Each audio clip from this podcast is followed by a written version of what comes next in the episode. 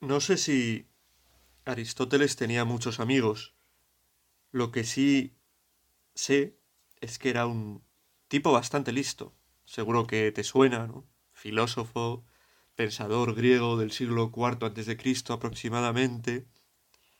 Y pensó sobre muchas cosas. Y una de ellas, que lo hizo bastante bien, fue sobre la amistad. ¿Qué es la amistad? Él hablaba de que hay como tres grados de amistad. Hablaba de una amistad de utilidad.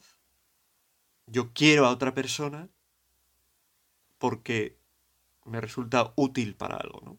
Por aquello que esa persona me aporta. Yo quiero a esta persona porque me da todos los días unos donuts, ¿no? Por ejemplo. O a esta persona la quiero porque me lleva con su coche a no sé dónde, ¿no?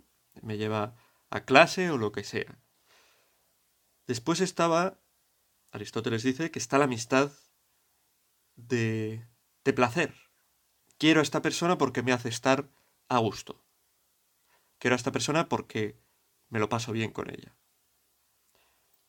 Y hablaba después Aristóteles de lo que es la verdadera amistad, amistad con mayúsculas, que él llama amistad de benevolencia, que no se trata de querer a otra persona pues porque tenga esta cosa, esta otra, o porque me dé, pues me haga estar a gusto, o lo que sea, sino quiero el bien de otra persona. Y esa es la verdadera amistad.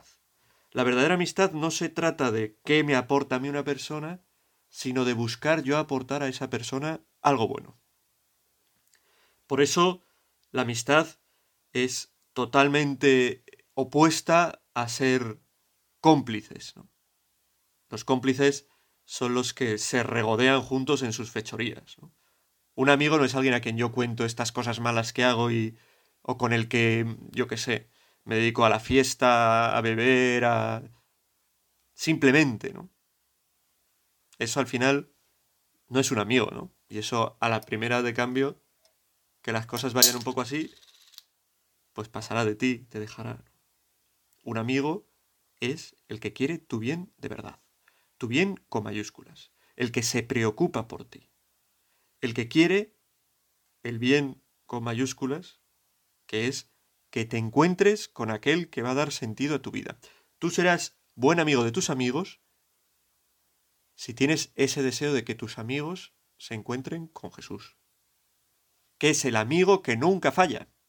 Porque nosotros somos así flojitos, somos pecadores y podemos fallar. Podemos fallar incluso a la gente que queremos. Por eso tiene que ser nuestro deseo que se encuentren con el que nunca falla. Y encontrarnos también nosotros para recibir de Él la gracia para no fallar a nuestros amigos, para ser buenos amigos. Hay un pasaje en el Evangelio en el que aparece Jesús delante de la tumba de su amigo Lázaro, que acababa de fallecer. Y dice el Evangelio de Juan que Jesús se echó a llorar y que los judíos comentaban cómo lo quería. Jesús no quiere a Lázaro por esto que le daba, por que estaba a gusto con él, simplemente, ¿no? Estas son cosas buenas. Quiero decir, nos damos cuenta de que necesitamos de otros porque necesitamos también cosas que nos dan los otros, recibir cosas de los demás. Es muy bueno pasárselo bien con otros, pero Jesús sufre porque realmente quiere el bien de Lázaro. Quería su felicidad y la muerte es un golpe que le hace llorar. Tú no puedes huir de eso. Hacemos mal en huir de esto.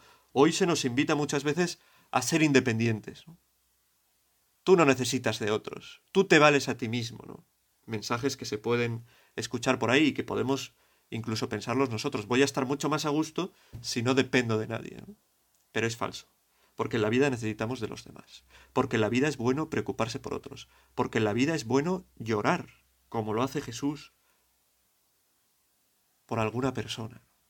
Porque vemos que una persona se desvía, lo pasa mal, se aleja de nosotros. Y sentimos cómo nuestro corazón sufre. Es bueno el sufrimiento porque detrás de él está el verdadero amor. Y estamos hechos para esto, para amar de verdad.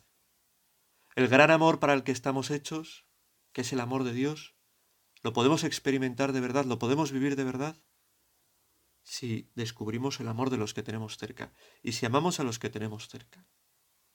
Estos son nuestros amigos. Por eso es tan importante la amistad, porque al final tiene de fondo el amor más grande, el amor de Dios, y nos prepara para recibir tanto amor de Dios y para poder nosotros también, con nuestras limitaciones, dar a Dios ese amor. Tenemos que buscar ser de verdad buenos amigos de nuestros amigos, pedir a Dios que nos ayude a vivir con ese amor que Él tenía. Dice Francis Bacon, que es otro filósofo, esta vez medieval, que la amistad duplica las alegrías y divide las angustias por la mitad. Es verdad.